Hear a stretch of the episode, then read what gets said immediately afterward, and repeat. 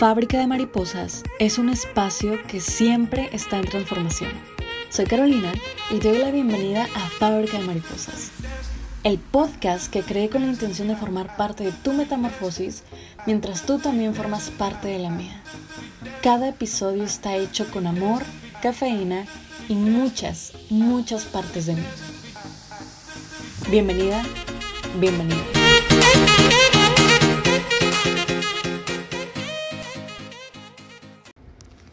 Hola, hola, soy Caro y te doy la bienvenida a un episodio más de Fábrica Mariposas. El día de hoy quisiera que platicáramos sobre el modo de supervivencia y la intención sobre la acción. ¿A qué me refiero?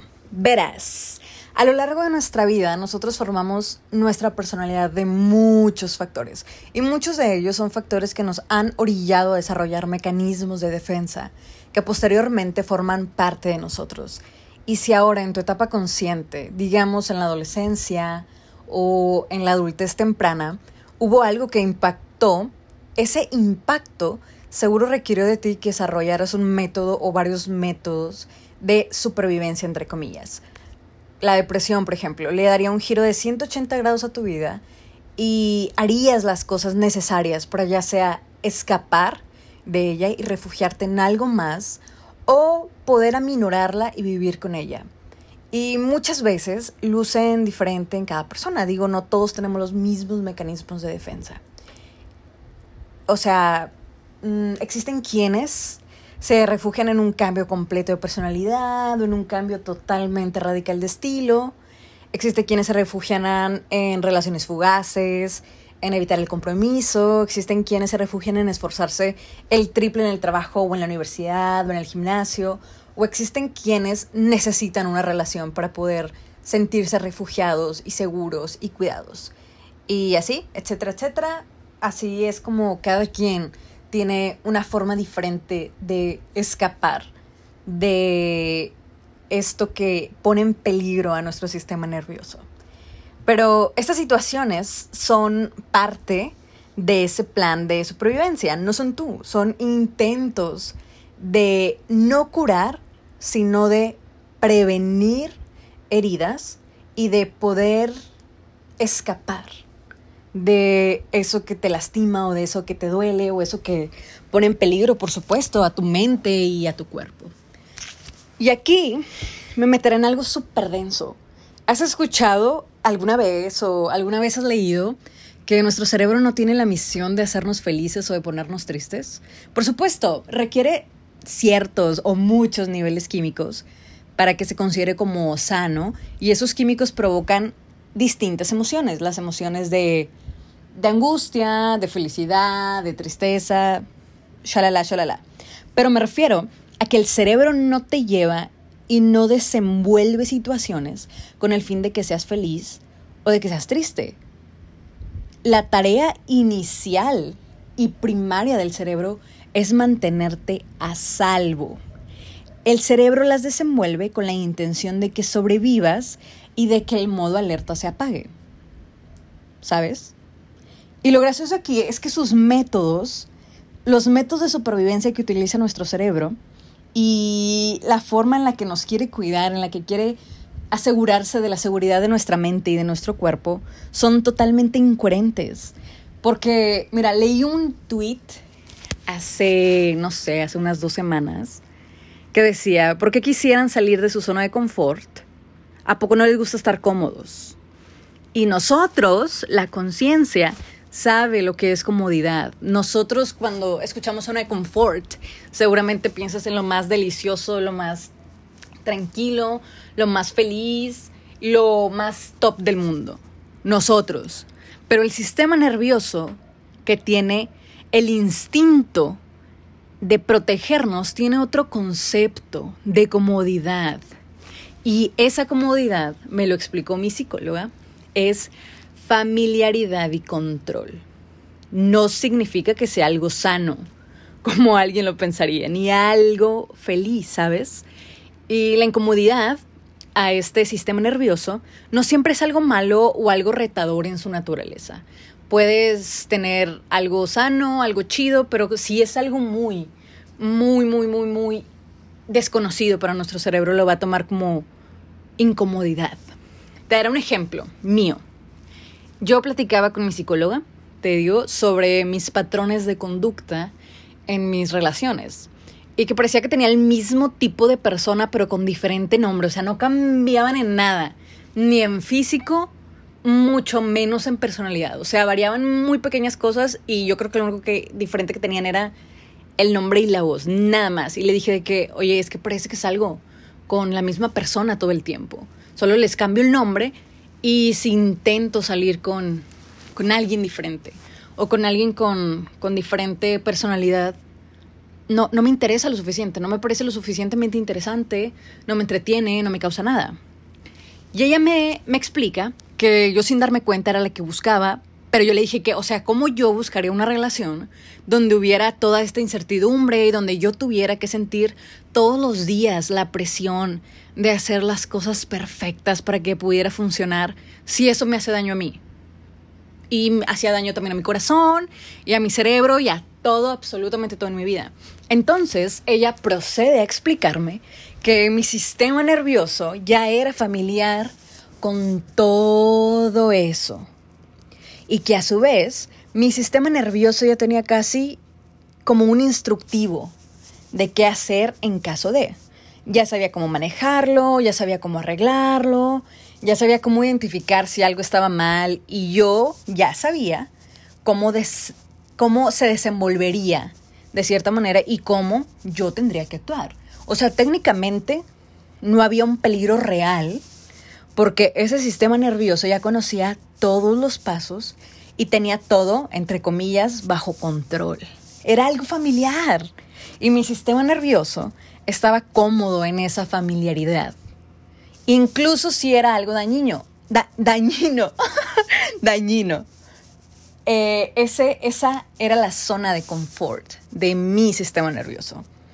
Al contrario de cuando me encontraba en una conexión congruente y constante, me sentía nerviosa todo el tiempo porque no identificaba nada familiar. Entonces no, no, no había algo que yo pudiera hacer o prever o controlar o arreglar yo misma. Me sentía totalmente indefensa. Y eso me enfermaba mucho más que una relación tan dañina. Y si te pones a pensar, todo eso se trata de supervivencia. Yo regresaba a esas relaciones porque necesitaba sentirme segura y cómoda. La familiaridad y lo que estoy acostumbrada me hace sentir segura y cómodo. Bueno, no a mí, sino a mi sistema nervioso. O sea, inconscientemente yo me sentía segura y cómoda en esa familiaridad. No detectaba un peligro y la supervivencia se trata de ponerme 100% fuera de peligro, así que ese era un muy buen lugar, aunque lógicamente no lo fuera. Y pues los nervios y ansiedad que sentía en una relación sana era supervivencia también. Yo no sabía cómo actuaría esa persona al siguiente día. Estaba mintiéndome, estaba planeando abandonarme y no me lo decía. Y si no es sincero su cariño, y si está planeando abandonarme pero no me está dando absolutamente ninguna pista, y si estoy haciendo algo mal y no me lo está demostrando. Todas estas preguntas son con la intención de buscar respuestas y ya sabes, prepararme para evitar una decepción. Mi cerebro no hace otra cosa más que cuidarme y buscar sobrevivir. Cualquiera pensaría que una relación sana es el epítome de lo cómodo, pero no para un sistema nervioso que su ambiente es el caos. Como te decía, no es que sea retador en su naturaleza. Una relación sana no me pide ni me desafía en nada, pero la incomodidad viene de este no poder procesar nada y no poder tener claro los problemas y los posibles problemas para yo ya tener sus soluciones listas. Ah, este es el punto al que quiero llegar. Una relación insana no me hacía feliz, pero era donde mi sistema nervioso me decía que podía sobrevivir. Y resultaba que, por mismas palabras de mi psicóloga, esa incertidumbre de la que tanto renegaba, era realmente certeza porque ya conocía todo lo que pasaría. Bueno, es exactamente igual con estas cualidades, o estos personality traits, o costumbres, o estilos de vida, como tú le quieras llamar, que todos desarrollamos.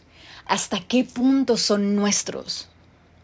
cuál es su origen o más importante, cuál es su propósito y sobre todo, estos, estos, estas costumbres o estas cualidades que hay en nosotros o estas acciones que estamos tomando o estas razones que tenemos son sanas y buenas para nosotros? Estas cosas que hacemos para sobrevivir van más allá de ser negativas o de ser positivas porque al final tienen el mismo origen y los mismos motivos. Cumplir con mantenerte seguro, por supuesto. Si organizaste una fiesta de cumpleaños y nadie fue, tal vez ya no organizaste una fiesta de cumpleaños nunca más, o por el contrario, te volviste súper puntual en las fiestas, de todos al punto de no poder decir no jamás. No tiene nada de malo que no te guste organizar una fiesta de cumpleaños y tampoco tiene nada de malo que te guste asistir a cada evento que te invitan, pero es por ti o hay otro motivo detrás. ¿Te hace feliz o simplemente te aleja de un recuerdo? ¿Sabes? Y ya sé que aquí alguien podría ir de, bueno, pero puede ser una lección y ya. O sea que, no, bueno, yo, yo tuve que organizar esta fiesta y pasó tal y tal y tal, pero ya aprendí mi lección. ¿Y qué son las lecciones? supervivencias, pero una supervivencia que evoluciona a diferencia de una supervivencia que te estanca. Si fuera una lección, con el mismo ejemplo de la fiesta, habría sabido tal vez que es mejor organizar una fiesta en viernes o no avisar con demasiado tiempo o con muy poco tiempo antes, etcétera, etcétera. Cosas que te ayuden a optimizar todo. A diferencia de cerrarse por completo evitando otra confrontación con algo doloroso qué es lo que hace esa supervivencia, que no tiene mala intención, repito, pero estanca. Recuerdo haber subido una imagen mm, al Instagram del podcast de Fábrica Mariposas sobre que era imposible pretender vivir con las herramientas que teníamos para sobrevivir. Y me encanta porque es verdad, esas cosas son eso, herramientas para sobrevivir y no culpo al cerebro de nadie ni siquiera al mío. Pero estas herramientas son usualmente las cosas que tenemos disponibles por el momento, de lo que somos conscientes hasta ese tiempo, de lo que tenemos conocimiento hasta esa edad o hasta ese punto de nuestra vida, y de lo que resulta más sencillo siempre. Algunas personas tendrán mejores formas de supervivencia que otras, pero es porque tienen otro ambiente y otras experiencias. Es evidente que un niño de 8 años que intenta sobrellevar un suceso que le impactó no tendrá los mismas, las mismas herramientas ni la misma forma de sobrevivir a una situación que le pasó a alguien de 20 y a alguien de 35, así sea una situación exactamente igual o por lo menos similar. Así como alguien de 16 y alguien de 22 no tienen las mismas herramientas y culparte, seas tú quien sea, la de 16, la de 22 o la de 35, no tiene caso tampoco sentir vergüenza por estas formas en las que sobrellevaste algunas cosas. O sea, realmente tiene muy poco sentido. Hacemos lo que podemos con lo que sabemos en ese momento. Pero de nuevo, este modo de supervivencia tiene fecha de caducidad. La vida naturalmente pedirá una evolución de tu parte. Y es difícil una evolución en un modo de supervivencia porque no se ve como evolución, sino como peligro, por lo que ya te conté. Alguien que se haya sentido traicionado y abandonado en una relación, tal vez desarrolló una personalidad muy hermética y completamente evitativa al compromiso.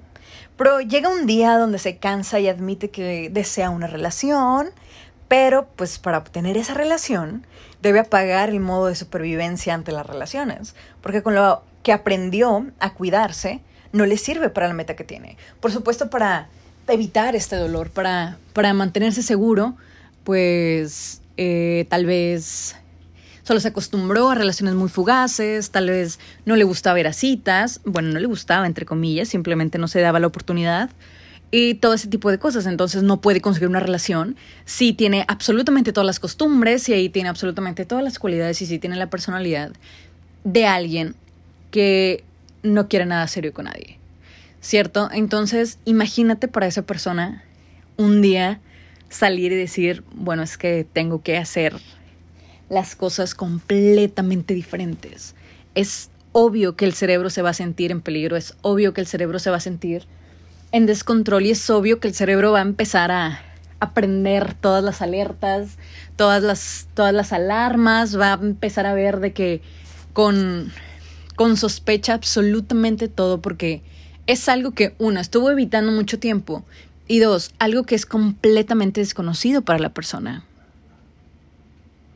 O al revés, alguien que desarrolló apego ansioso y que evita estar solo o sola en cualquier momento y por eso se encariña muy rápido las personas, un día llegará el día en que quiera crecer y ser independiente y darse tiempo para sí mismo o para sí misma y eso es incompatible con la herramienta que tiene para sobrevivir, ese sentimiento de abandono.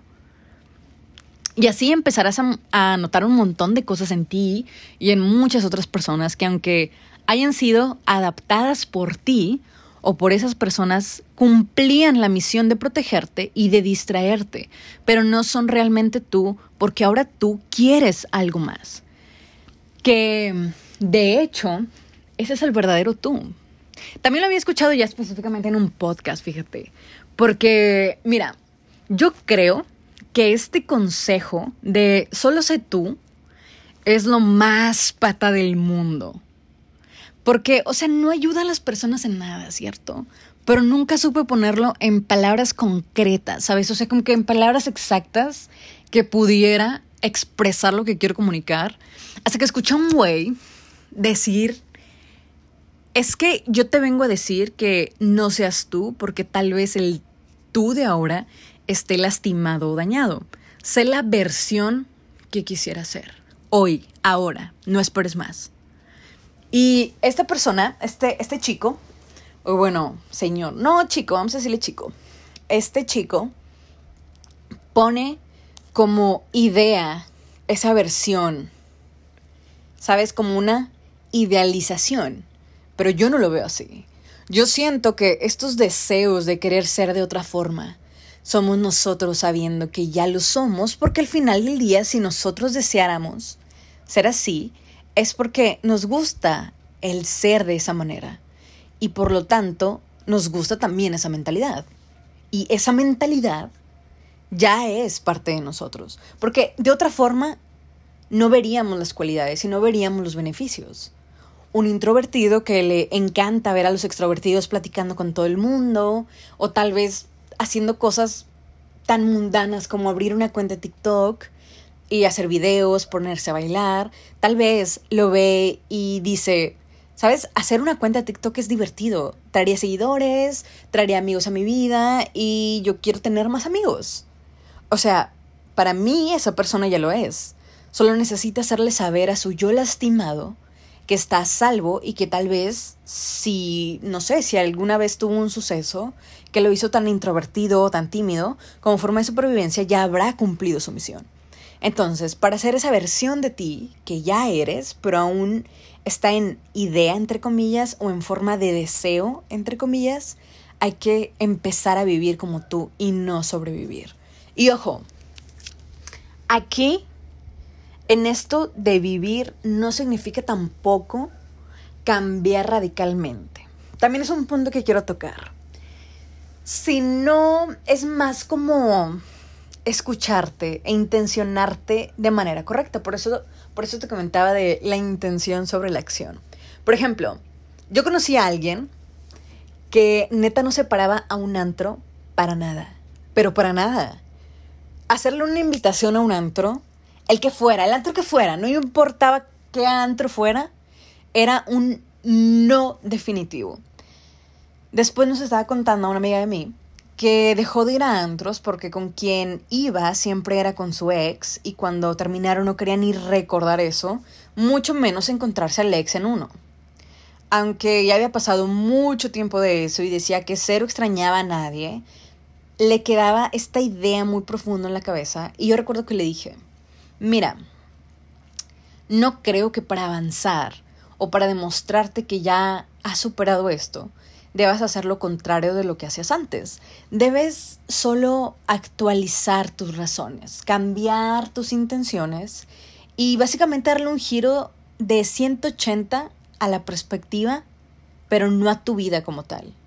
Si a ti jamás te gustaron los antros y solo ibas por tu ex, y aunque antes los hayas evitado por esa persona, hoy que ya no sientes esa presión, puedes preguntarte si de verdad quieres ir por ti, si tú tienes la curiosidad o las ganas de ir a ese antro. Si nace de ti el ir, u otra vez es la presión de huir de un sentimiento que que de este sentimiento de no, no, no, es que yo necesito necesito demostrarme que ya lo superé y que este sentimiento te tiene que llevar a hacer otra cosa. En este caso, hacer lo contrario. Antes no iba y ahora voy a estar siempre en los antros. O sea, no pasaba nada si los antros le encantaban y quería ir 100 en esa misma noche. Ese no era el problema. Pero de verdad le gustaban o creía que debía demostrarse algo. Pues, turns out que no. Que no le gustaban y ahora negaba la invitación al antro porque pues a ella le gustaban más los planes mucho más tranquilos y prefiere comer antes que bailar.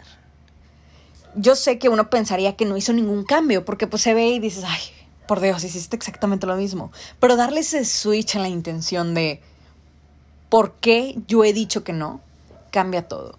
Pasó de ser alguien que no asistía a los antros porque le recordaba su ex relación y no buscaba encontrarse con alguien que no quería, a ser alguien que se distingue por apreciar más los planes tranquilos con amigos cercanos. Esta cualidad ya dependía 100% de ella y no de un suceso doloroso. Las cosas, aunque iguales, siempre las diferencia su intención. No es lo mismo salir a correr a las 6 de la mañana porque te gusta correr y te encanta lo fresco de las mañanas y te encanta estarle tomando fotos a la naturaleza que salir a correr porque tienes presión de cambiar tu cuerpo y porque te sientes mal en tu cuerpo y tienes esta idea de, no, es que yo necesito bajar de peso y yo necesito hacer esto porque y yo estoy obligado u obligada a hacer esto porque. Se puede hacer el mismo recorrido, los mismos kilómetros, la misma velocidad y absolutamente todo igual, pero esa simple razón que te hace despertarte a esa hora va a determinar el cómo te sientas durante y después de esa actividad. Se siente maravilloso el saber que tus decisiones son tuyas y que son 100% basadas en lo que a ti se te antoja y no en la curita que le tienes que poner a esas heridas, ni que estén basadas en intentar sobrevivir ante el caos. Entonces, bueno, te dejo con conclusiones cortas, pero súper chidas. La primera, tu cerebro siempre te va a creer a salvo porque es su misión primaria y su naturaleza. Aunque no siempre lo haga con maneras saludables o placenteras, siempre serán maneras efectivas de mantenerte a salvo del peligro, entre comillas, principal. Segundo, la zona de confort no es lo más cómodo del mundo, ni placentero, ni saludable en, en, ninguna, o sea, no es esa su idea principal, ¿sabes? Y las cosas que nos asustan no son siempre peligrosas ni malas tampoco. Recuerda que tu cerebro se siente cómodo y seguro con la familiaridad y en la ilusión del control. Y por supuesto, las cosas nuevas le asustan por no poder saber exactamente de qué debe protegerse. 3. Estas reacciones son costumbres y no pueden ser borradas o reprogramadas, solo con lógica. Tu cerebro reacciona sin tu permiso porque quiere protegerte. La única forma de poderle hacer saber a tu cerebro que no está en peligro es familiarizándote con lo nuevo. 4. No seas lo que te hicieron, ni dejes que tus heridas decidan por ti. 5. No puedes sobrevivir con las herramientas que tu cerebro te dio para sobrevivir. Sexta, tu versión actual realmente es una versión pasada de toda tu persona. Tú ya eres esa persona que te gustaría ser, porque si no lo fueras no tendrías las razones que sostienen tu gusto por esa versión de ti que deseas. Y última, ¿son las acciones lo que importan? No. ¿Qué es lo que importa? Las razones que te llevan a tomar esas acciones y las intenciones que la van a encaminar. ¿De dónde vienen esos impulsos? ¿Hacia dónde te van a llevar? Son las preguntas que te deberías estar haciendo antes de tomar cualquier acción o decisión. Fuera de, fuera de un lente o de un marco moral o de ¿está esto bien o no está bien? ¿Lo verán bien las personas o mis papás o mis amigos o mi pareja? Estas acciones están, están acercándote a lo que tú quieres y a lo que te está haciendo bien o son heridas otra vez. Y bueno, ya esto es todo lo que tenía para compartirte el día de hoy. Espero te lleves algo contigo y ojalá nos escuchemos en el próximo episodio. ¡Chao!